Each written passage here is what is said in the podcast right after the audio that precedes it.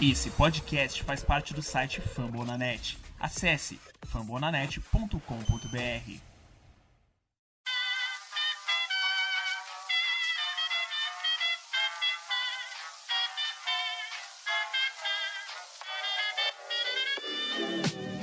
Mais uma rebatida forte. E ela tá fora daqui!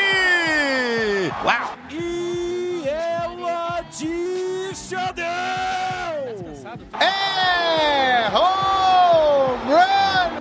Aquele abraço!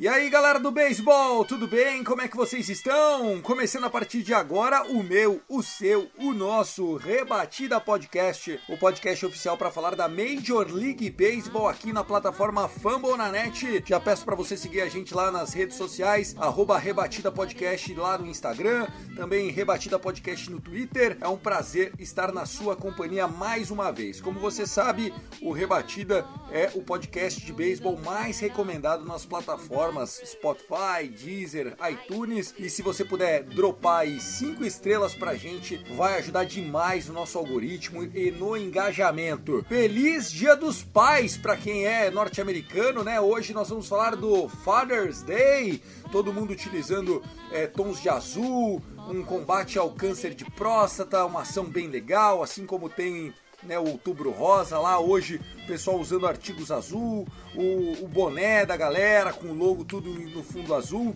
então foi muito bacana. A gente vai falar sobre esse Dia dos Pais, né? Pais e filhos famosos. Parece que tem uma geração boa de filhos vindo por aí no draft e tem muito assunto chegando. Eu sou o Thiago Cordeiro, arroba Cast Dodgers, não tô sozinho, casa cheia, começando por ele, o Birdland BR, Orioles, se só jogasse dentro da divisão, tava indo pros playoffs.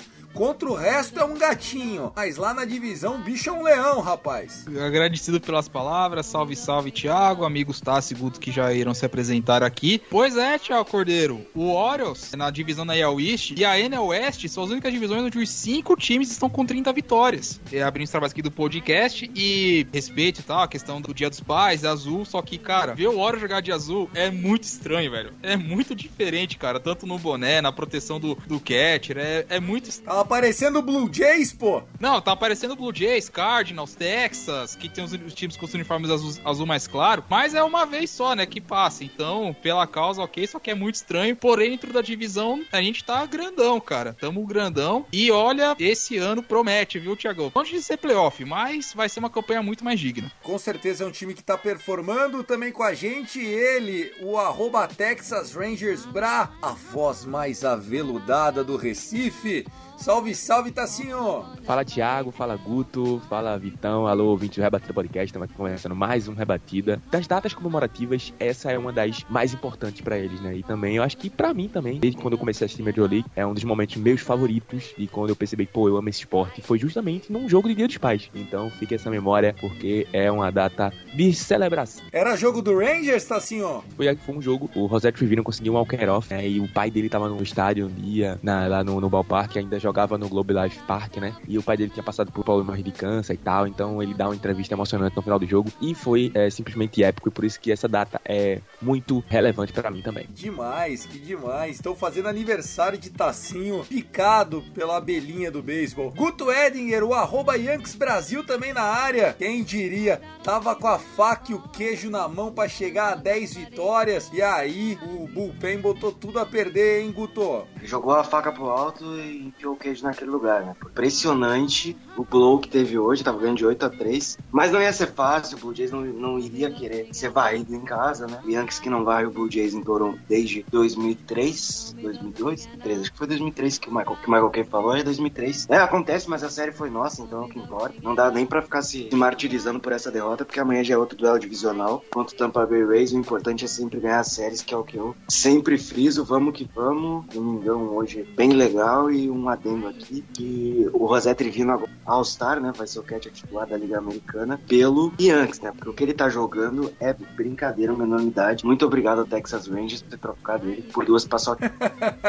É isso, né? Bom, a gente chega com o Rebatida Podcast na edição dela. Luke Zanganelli, a coordenação é do Danilo Batista, o nosso CEO da plataforma Famonanet. Vamos lá, começou o Rebatida.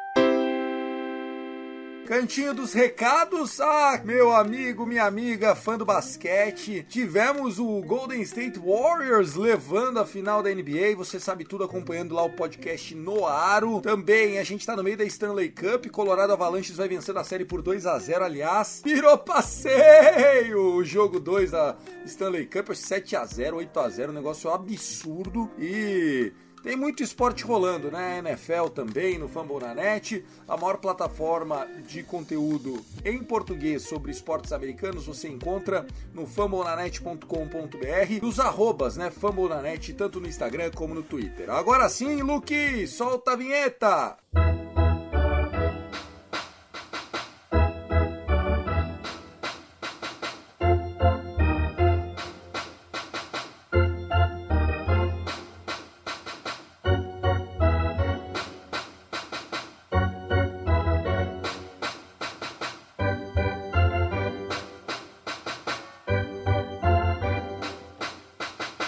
Primeiro bloco, vamos falar do Happy Father's Day, Dia dos Pais. Se aqui o Dia dos Pais é no segundo semestre, lá nos Estados Unidos o Dia dos Pais é comemorado no terceiro domingo de junho.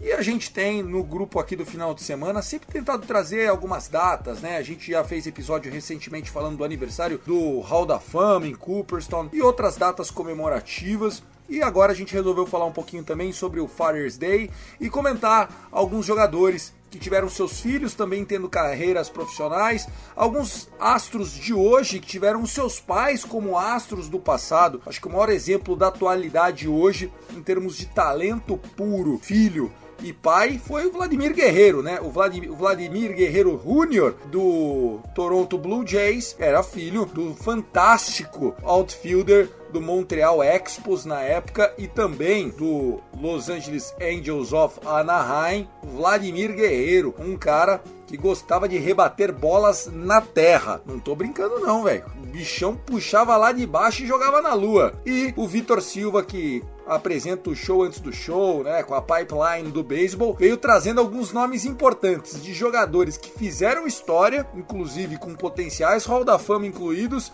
e que os seus filhos estão na classe para o draft. O beisebol, assim como a vida, vai passando de geração em geração, Vitão. Isso aí, meu caro Thiago Cordeiro. Pra quem não conhece o Show Antes do Show, um podcast que é o spin-off aqui do Rebatido, onde falamos sobre prospectos, falamos sobre o beisebol universitário, enfim, tudo que envolve os passos antes do grande show, antes do grande palco do beisebol, que é a Major League Baseball. Quanto aos filhos, né, de jogadores, é aquele momento que quem tá escutando aqui vai se sentir que o tempo passou, tá ficando velho, tá ficando com os cabelos quase brancos, com o nosso amigo Thiago Cordeiro, que está com a sua câmera aqui coordenando todo este episódio. Pois é barba branca também, tá? Tem que deixar o registro aqui. Pois temos três jogadores dessa classe que são filhos de jogadores que tiveram seus grandes momentos na Major League Baseball. O mais famoso dos jogadores que citaremos aqui, o que teve o maior sucesso, é o Andrew Jones, que já citamos há tempo em programas anteriores, onde o seu filho, que é Drew Jones, está cotado para ser a escolha número um do draft. Tal pai, tal filho, ambos center fielders. O menino que postou os próprios stats no Twitter para comprovar que sim, eu sou a pick número um. Os caras começam a me chamar de overrated overrated. Eu mando o home run e mando os caras ficar quietos. Esse é Drew Jones. O menino é marrento, tem um talento muito grande. E o pai era brabo, hein?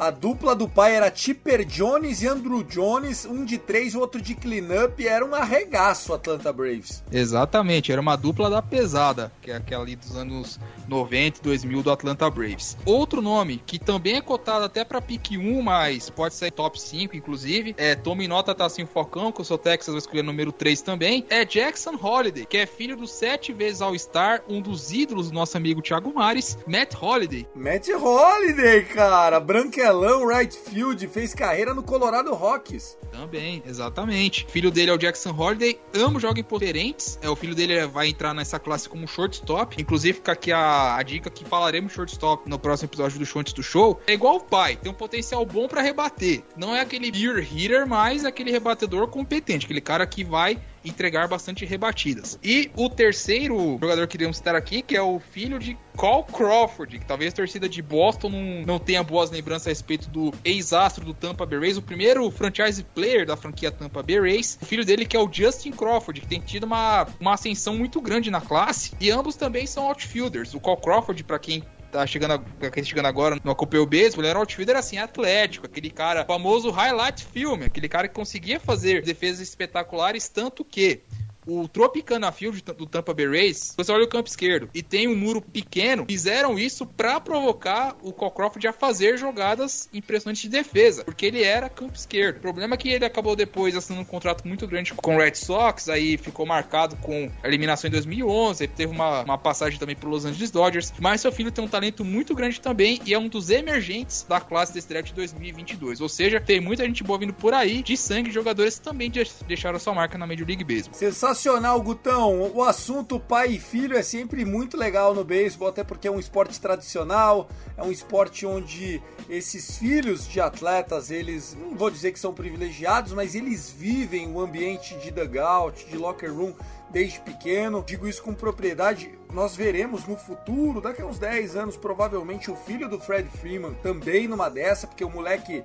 faz batting cage junto com os jogadores. É um ambiente muito familiar, né? O, o clubhouse do beisebol. Claramente, lembrando que o filho do Fred Freeman talvez seja o fã número um de Fernando Tatis Jr., né? Hoje são rivais de divisão, mas no último All-Star Game eles estavam lá tietando. Outra família também que é muito ligada é a família do Garrett Cole com a família do Brandon Crawford, porque são na mesma família, né? São parentes, então volta e meia tem foto de ambos juntos e tudo mais. Então são famílias muito ligadas aí ao beisebol. E o Vitor citou os jogadores oriundos do draft, né? A gente já tem os que já estão na liga, né? Que é o caso do Bob Chat, que é do, do Dante Bichetti com uma brasileira, o Guerreiro Pai, que agora tem o Guerreiro Júnior, né? E assim sucessivamente, né? O Tatis Pai, que virou Tatis Júnior, o Ken Griffey Pai, que virou Ken Griffey Júnior. Por aí vai, só que o Ken Griffey Júnior é melhor que o pai e o Tatis Júnior também é melhor que o pai dele. E o Vladimir Guerreiro Júnior vai ser melhor que o pai, na minha opinião. Ah, já é, né? Acho que já dá para dizer que é, né?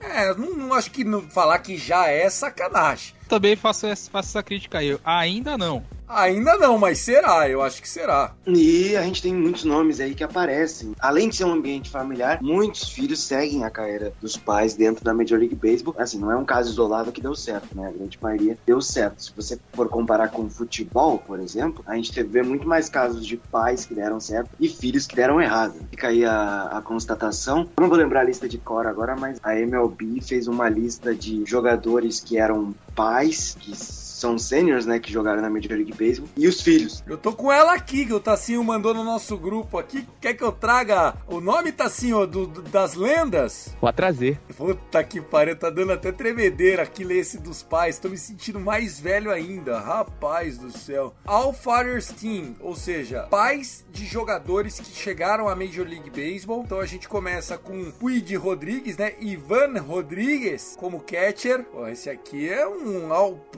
a gente já falou dele, inclusive, em outros episódios aqui do Rebatida. Phil Nevin como primeira base, Craig Biggio, histórico jogador do Houston Astros segunda base, Fernando Tatis Sênior como shortstop, e o Tim Wallach do Montreal Expos, que foi um jogador também muito. É, ele era porradeiro, ele achava que tava na NHL, saía na mão todo jogo, cenas lamentáveis, quem gostava adorava ele. Terceira base, o outfield, Raul Mondesi, jogou no Dodião, Vladimir Guerreiro Sênior, a gente falou dele aqui, pai do Vladimir Guerreiro Jr., e o Mike Cameron. Que é o filho do Mike Cameron? O Mike Cameron jogou até esses tempos aí, jogou com o Ishiro, se eu não me engano. Precisamos levantar quem que é o filho dele, pô, não lembro de ver na liga não. Aí a gente gente tem o Jerônimo Pena. Que ele tá aqui? Não é de Age, não é possível. Mas tá aqui o Roger Clemens. O filho do Clemens jogou essa semana, né? Ele tá de útil. De, ah, tá, é de, de Age. Então. Eles colocaram duas posições. Colocaram o útil e o de Age, entendeu? Por quê? Mas colocaram. De Age tá de um lado, de um lado e do outro tá o útil.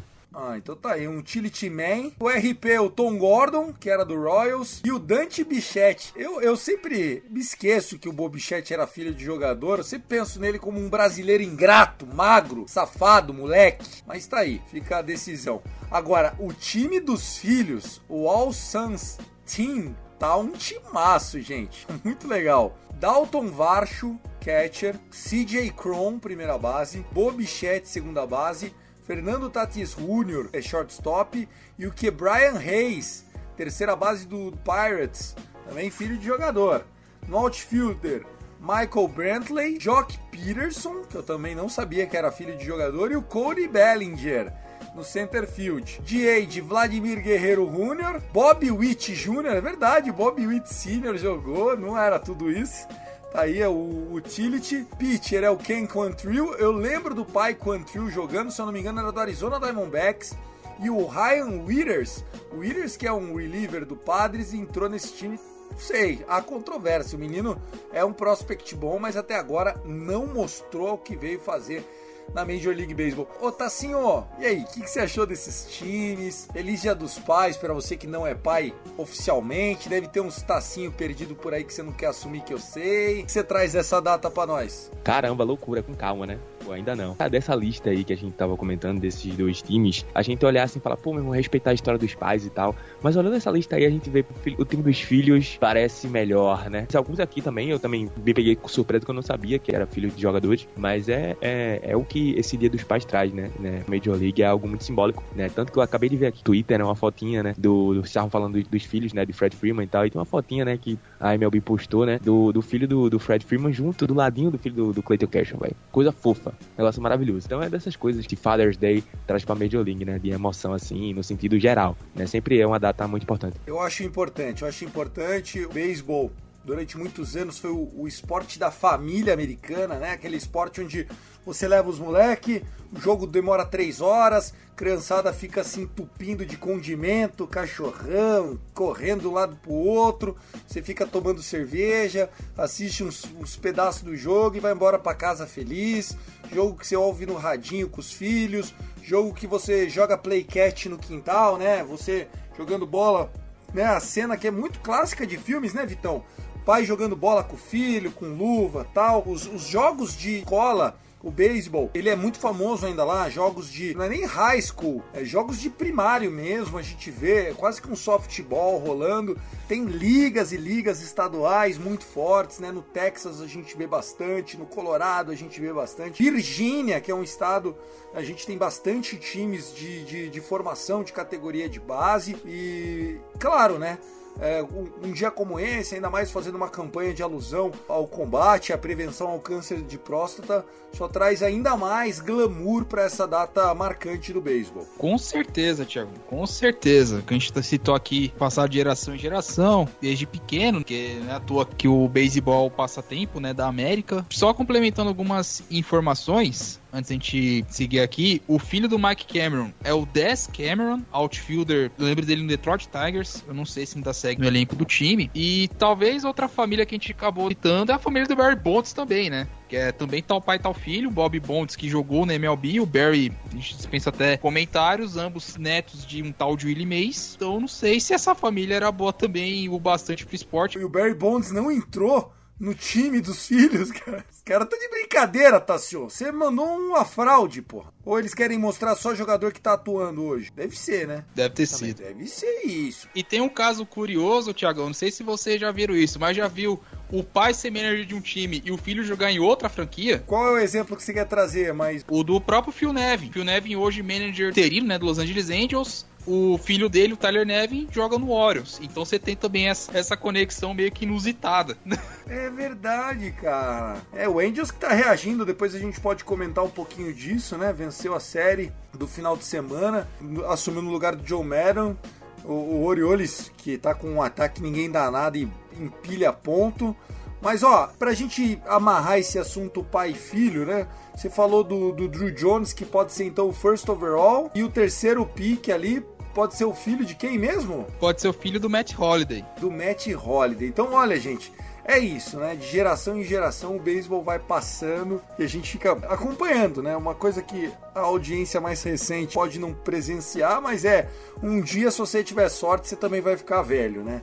Eu tava olhando o, o, o time dos pais aqui, muitos deles eu vi jogar, alguns deles não, mas muitos deles eu acompanhei a carreira quase que, né? Como o caso, por exemplo, do Roger Clemens, do Vladimir Guerreiro Sr. E a gente fica é saudosista quando a gente vê grandes nomes e eu sou entusiasta quando a gente vê os filhos chegando para jogar. Na NBA isso não é tão comum, pelo menos não me parece. A gente teve agora a figura do Gary Payton Jr., né, ganhando o prêmio pelo Golden State Warriors, mas não é tão comum assim você ver tantos filhos. Nos outros esportes, então, nem se fala. A gente vê algum jogador da NFL, tal, que é filho, né? o próprio Peyton e Eli Manning, filho do Art Manning, mas não é algo tão comum de se ver, né? Até por ser um, um, esporte até mais duro de você se profissionalizar na NFL do que seria na Major League, onde você tem mais elenco, mais oportunidades e tudo mais. Mais alguma reflexão alguém quer fazer? Outra coisa que é bom lembrar, né, é que além de ser uma menção ao Dia dos Pais e tudo mais, muda também as cores do equipamento, né? Eles usam equipamento com azul bebê, que claro, a temática é sobre a questão do Dia dos Pais, mas é sempre bom lembrar, né, sobre o câncer de próstata e sobre o câncer de mama, que é quando os jogadores usam equipamento rosa, então mais uma maneira de deixar uma mensagem à comunidade ou a todo mundo que acompanha o beisebol, porque é, é, importante você você frisar isso também. A questão, tem o dia dos veteranos lá também, que eles usam um equipamento militar, então eles também usam um equipamento um pouco diferente, né? Com umas cores diferentes também para não só remeter o dia dos pais, né? Para ser uma coisa um pouco diferente, mas também para conscientizar a galera que, tá, que às vezes tem algum problema e não sabe. Não, com certeza. E você tava falando de uniformes diferentes, né? A gente tem visto esse ano os times jogando mais com, com cores diferentes, com uniformes diferentes. O jogo de ontem do Colorado Rockies, parecia que o, logo deles era do Denver Nuggets, cara. Tava muito diferente, assim, um negócio surreal. A camisa com as montanhas, um uniforme meio azul marinho com branco. Vocês chegaram a ver isso? É verde, é o novo City Connect. É o, ah, é, aquilo lá é o City Connect deles? É, não é verde, é, não é azul, é verde, é isso, um verde meio musgão, né? Exato, é o novo City Connect, tinha alusão às montanhas, tem em Colorado. No começo eu tinha odiado aquele uniforme, depois eu adorei e eu gostei muito, virou um favorito da coleção City Connect, né? O Rocks, que é um dos times, ganhou o uniforme. Esse ano a gente teve o do Angels também, né? Que é um creme. E ano que vem vem mais uma leva. Eu não sei se tem mais algum time ainda que não recebeu esse ano, que vai receber, mas ano que vem tem mais uma leva. Deve ter, além do Yankees, o Cardinals. Não, legal, legal. O, o Dodgers, o City Connect do Dodgers é azul, né? O Dodgers que não joga de azul, camisa azul azul e é Los Dodgers na camisa, né? O pessoal adorou, foi foi super campeão de vendas essa, essas duas é, ações de marketing deles, né, do City Connect, de jogar de azul, era um sonho antigo de muitos torcedores que só veem o Dodgers jogar de azul no Spring Training, tiveram a oportunidade. Então, City Connect, meu, ó, eu não sei se eu achei tão bonito assim. Ô, Vitão, você que é um cara tradicionalista do beisebol, você acha que é um, sei lá, um palhaço em campo. É, é diferente, né, Tiagão? Mas se a gente for parar pra ver na, na história mesmo, já tivemos time jogando todo de laranja. O exemplo mais clássico, assim, de uniforme fora da regra é um do Park, que usam até de vez em quando até hoje, que era com uma calça preta com umas linhas em amarelo na meia, eu, eu acho, não vou lembrar direito. Eu sei que muitos times têm essas diferenciações, né, nos seus uniformes especiais. Mas eu gosto que a MLB tenha, esteja fazendo isso, né, fazendo suas conexões com a cidade. Tivemos vários outro, outros uniformes muito, muito bonitos sendo lançados. O White Sox, para mim, até agora é o número um de todos que já foram lançados. Aquele preto lá com o Southside ficou bem legal. Outras franquias, né? Kansas City com as suas conexões com os prédios da cidade. O Milwaukee Brewers, que lançou um recentemente. Os caras meteram até uma, uma espécie de churrasqueira na manga. Você ideia de como é, ter essa conexão com a cidade. Então, fico feliz que a MLB tenha seguido por essa linha. E vamos aguardar para todos os times terem o seu uniforme City Connection. É isso aí. Bom, encerrando então esse primeiro bloco, falando do Happy Father's Day para todos os papais da audiência. Nosso primeiro Feliz Dia dos Pais para você, porque com certeza no Dia dos Pais mesmo do Brasil, a gente volta te parabenizando mais uma vez. Luke Zanganelli, nossa editora, sobre o órgão mais famoso do beisebol.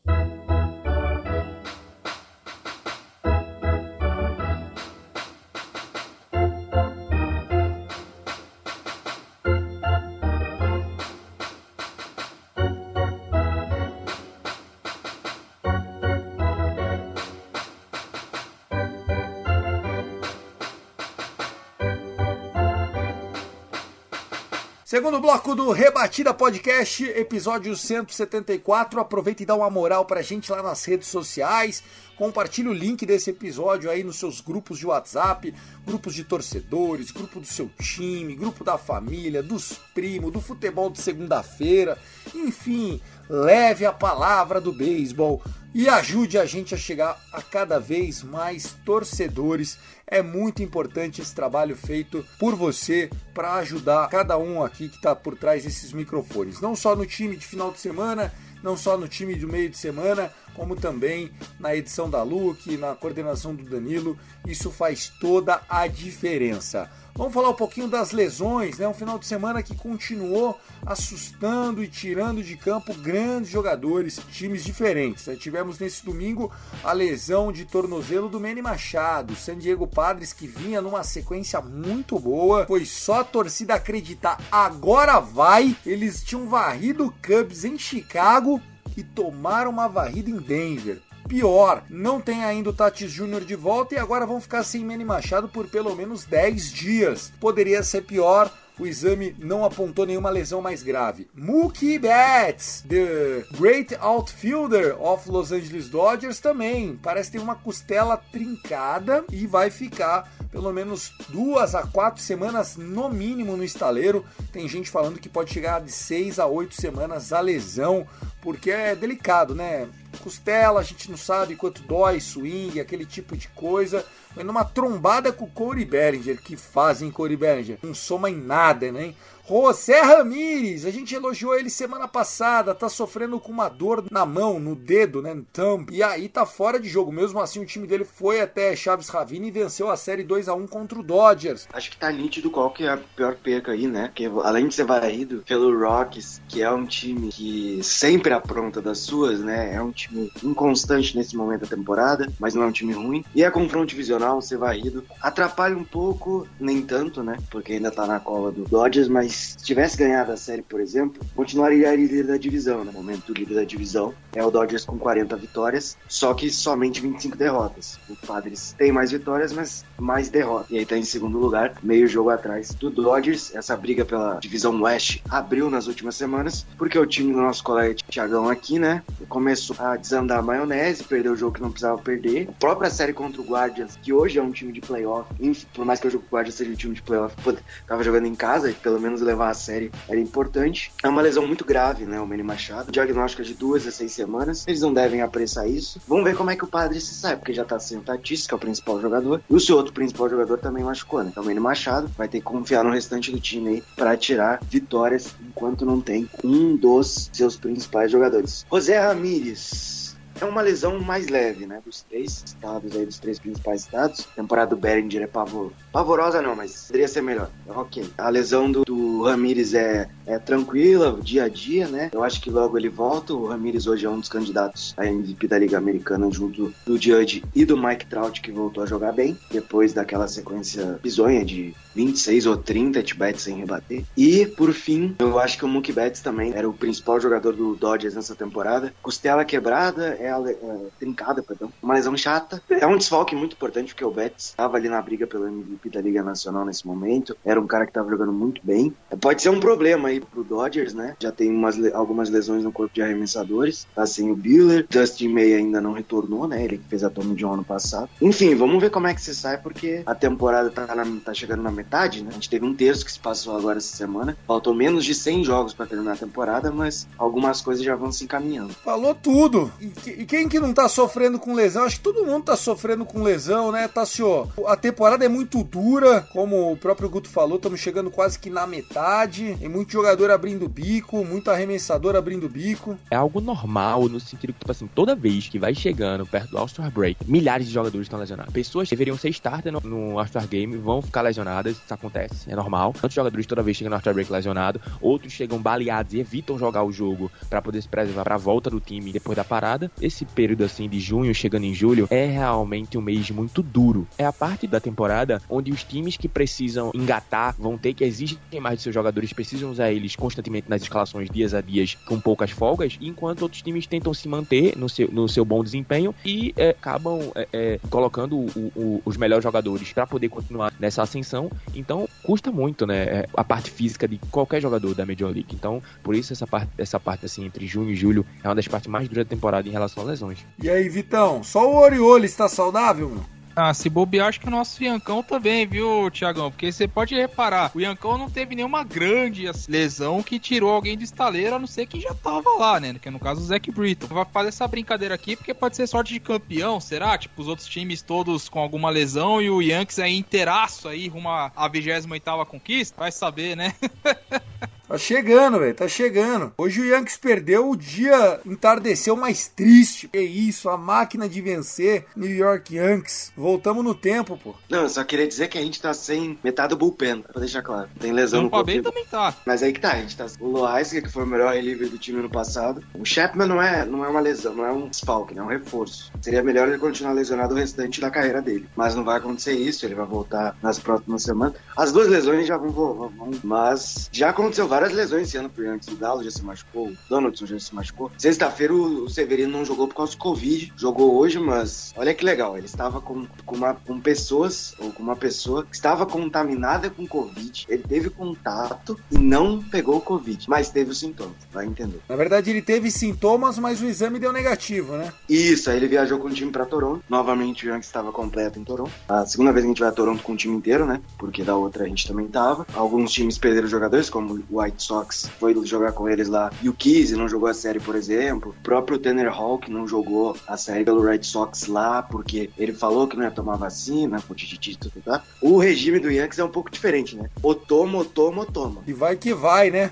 Vamos falar das séries que aconteceram esse final de semana. Tivemos alguns resultados que surpreenderam. Inegável, a gente teve, por exemplo, essa varrida do Colorado Rocks sobre o Padres.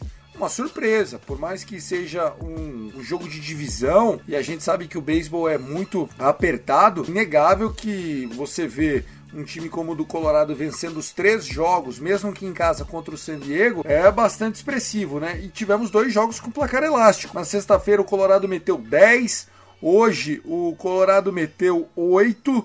Né? Então esse time do Padres, que faz bastante ponto, também sofreu bastante ponto. Quem está em campo nesse momento é o Houston contra o White Sox. A série está empatada em 1 a 1, por enquanto o Houston vai ganhando o jogo por 1 a 0, mas muita coisa pode acontecer. Já o Los Angeles Angels conseguiu vencer dois jogos da série contra o Seattle Mariners, o Mariners que realmente não consegue emplacar. Quem evitou a varrida hoje foi o Atlanta Braves. Essa aqui foi demais, hein, gente? O Braves vinha de 14 vitórias seguidas.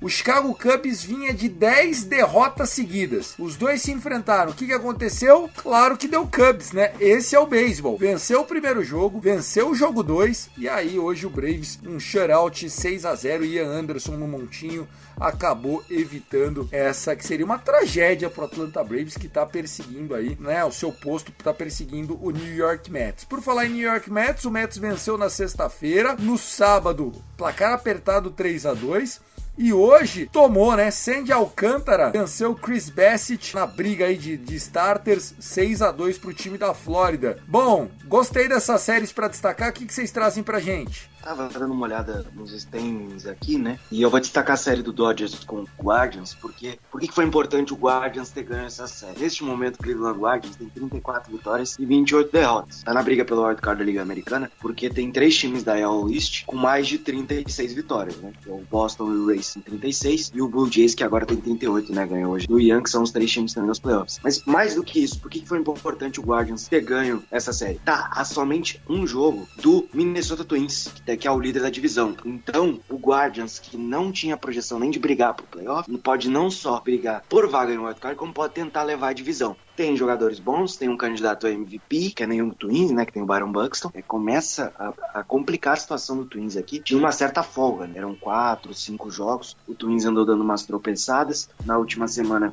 obviamente, perdeu a série pro Yankees em casa, né? Perdeu dois jogos de três, mas tudo bem, é o Yankees, poderia acontecer. O Twins que enfrentou o Diamondbacks esse final de semana, perdeu na sexta-feira, foi um problema, né? A vitória ficou com um cara que o Thiago sente muita falta na divisão dele. Continua na divisão dele dele, né? Mas sente falta dos tempos áureos de Mad Boom. A vitória ficou pra ele. E aí, na, no sábado ganhou de 11 a 1 devolveu, só que já tinha, já tinha tomado uma, uma derrota, então poderia complicar a vida do Twins. E o Twins conseguiu a proeza de perder a série hoje, né? Tomou um 7 a 1 porque todo dia a gente tem um 7 a 1 diferente. Vitória pro Mario Kelly, que é um dos bons arremessadores de 2022, né? Ele tá jogando lá pelo D-Backs. Então, o Twins perde uma série contra um adversário muito inferior, que é o Diamondbacks, por mais que seja um time competente, eu acho o time do D-Backs até interessante, mas não podia ter perdido essa série, haja visto que o Cleveland tava na cola? E aí a diferença cai, e aí a gente vai tendo os confrontos divisionais, mas nesse momento o Cleveland Guardians está colado no Minnesota Twins na divisão central da Liga Americana. O Guardians, eles têm, parece que 28 ou 27 derrotas, mas também porque eles estão devendo muitos jogos. Eles só jogam quando estão viajando e quando estão em casa, só quando não chove. Por isso que o, Cleveland Guardians, nesse momento, está até na frente do Red Sox por essa vantagem, entre aspas, de ter menos jogos nesse momento. Eu acho que é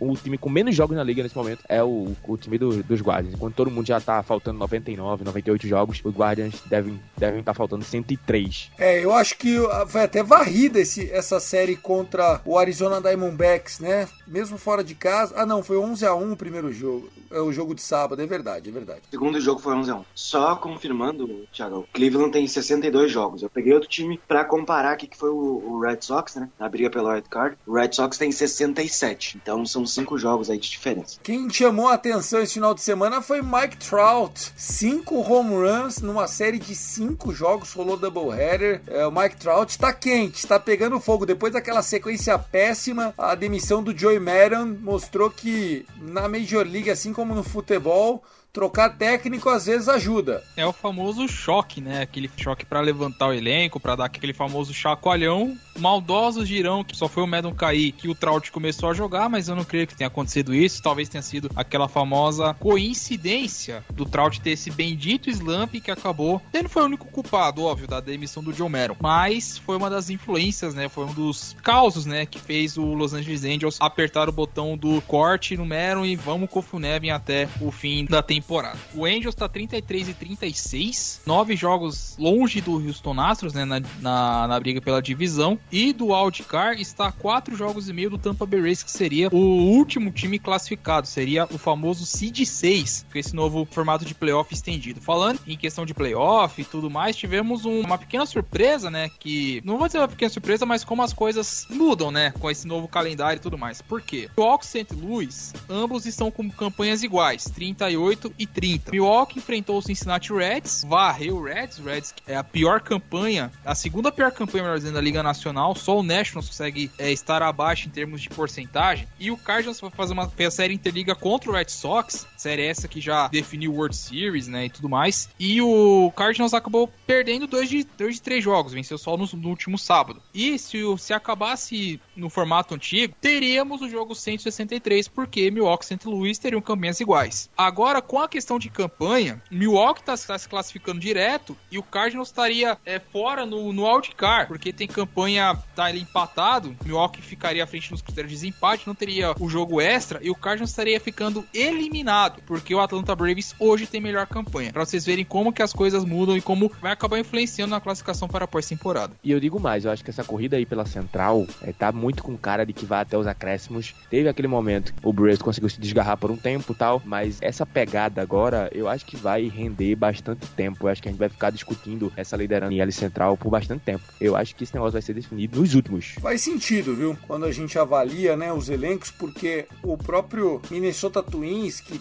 que tem um time competitivo para os padrões ali da divisão deles, que a gente vê pela própria série perdida pela Arizona Diamondbacks. Não é aquele time muito confiável, principalmente com a bola na mão, né? Rebatendo é um time que até arruma suas corridas e tal, mas o bullpen pode colocar tudo a perder em qualquer jogo aí e eles estão sofrendo bastante. Também acho que isso está aberto. Agora, dá tempo ainda do Angels reagindo, buscar o Houston? O que, que vocês acham Vamos falar já das séries que estão chegando essa semana. Como é que vocês preveem os próximos dias, especialistas do nosso rebatida? A disputa na, no wildcard está muito aberta. Acho que para a divisão não tem como. Acho que pela divisão está é, muito estabelecido essa vantagem do Houston Astros. Eu acredito mais que o tropeço dos, dos restantes adversários da divisão, tanto com os Angels, os Mariners, os Rangers, ajudam mais o Houston Astros para quando chegar naquele momento de oscilação na temporada que o Houston Astros vai ter em algum momento essa oscilação. Acho que a gordura é tão confortável que eu acho que em nenhum momento vai, o o Houston vai se sentir ameaçado em relação à divisão. Os Angels precisam de alguma forma chegar nos playoffs para não perder Shohei Otani. Eu acho muito difícil, mesmo com essa terceira vaga, eu acho que a disputa ali, o Red Sox, é, o White Sox também que tá voltando à disputa, é, é, muita gente, cara, é muita gente. Eu acho que não vai ter como os Angels chegar lá. Eu acredito que os Angels não chegam, então, o oeste da Liga Americana só vai ter um representante só, acho que vai ser só um Houston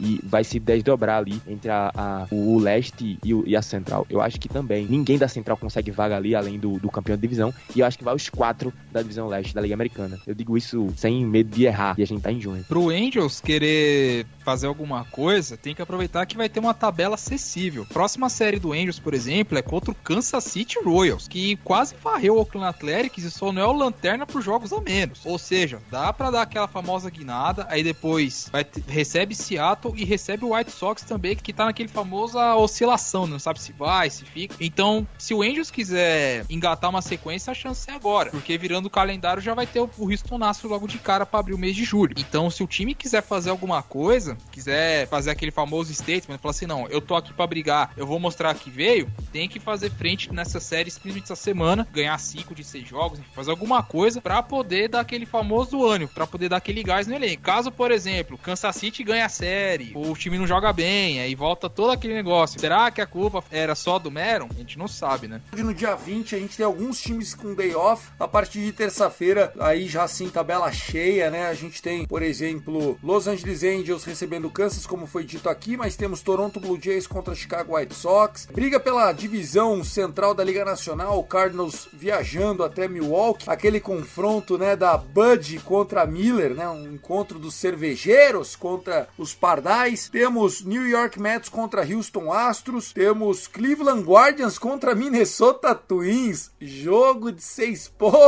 amigo. Também vamos ter o São Francisco Giants fora de casa contra o Atlanta Braves. Depois de varrer em casa, o New York Yankees quer continuar a boa fase contra o Tampa Bay fora de casa. A série já começa nessa segunda-feira. Teremos ainda o Los Angeles Dodgers tentando se recuperar contra o Cincinnati Reds. Olha o Cincinnati Reds.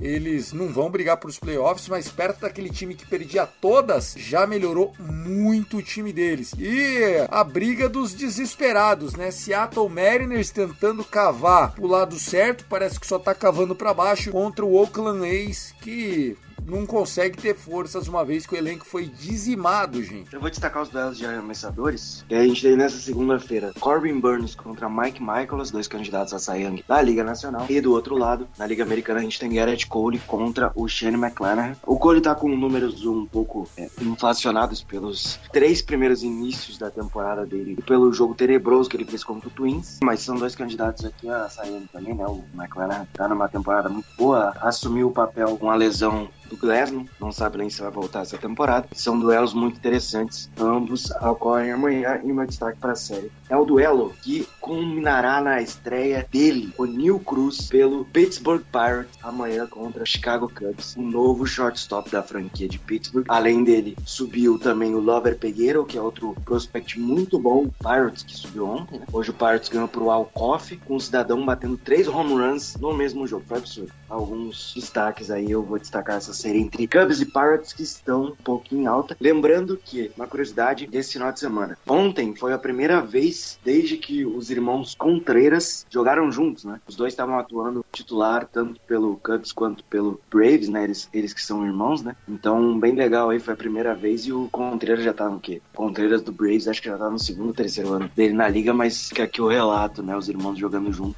E tá jogando muito o Contreras do Cubs, apesar do time não estar tá performando, ele tem feito uma boa temporada, né? A alvo aí na trade deadline, né? Se não renovar. É o último ano de contrato dele lá em Chicago, pode ser um alvo aí pros times precisam de catch. É, o Contreras que é um dos poucos que sobrou daquele título da World Series de 2016, né? Exato. É um dos caras, para mim, que deve estar no All-Star Game aí. Pra mim, não vejo nenhum catch jogando tão bem quanto ele nesse momento, né? Talvez o irmão dele é um outro candidato, né? Que é um dos caras que tem crescido de produção nas últimas semanas. Aí. Maravilha, gente. É isso. Tá assim, ó, considerações finais. Um prazer mais uma vez com vocês, final de semana.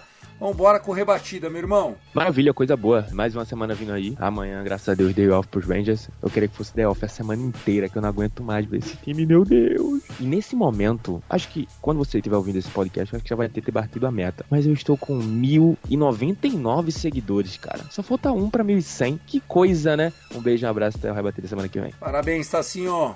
Que venha 2 mil daqui a pouco. Grande trabalho que você faz na divulgação não só do Texas Rangers, mas do beisebol em português. Você merece esse reconhecimento. Vitor Silva, meu irmão, é isso. Baltimore Orioles vai pegar o Washington Nationals essa semana.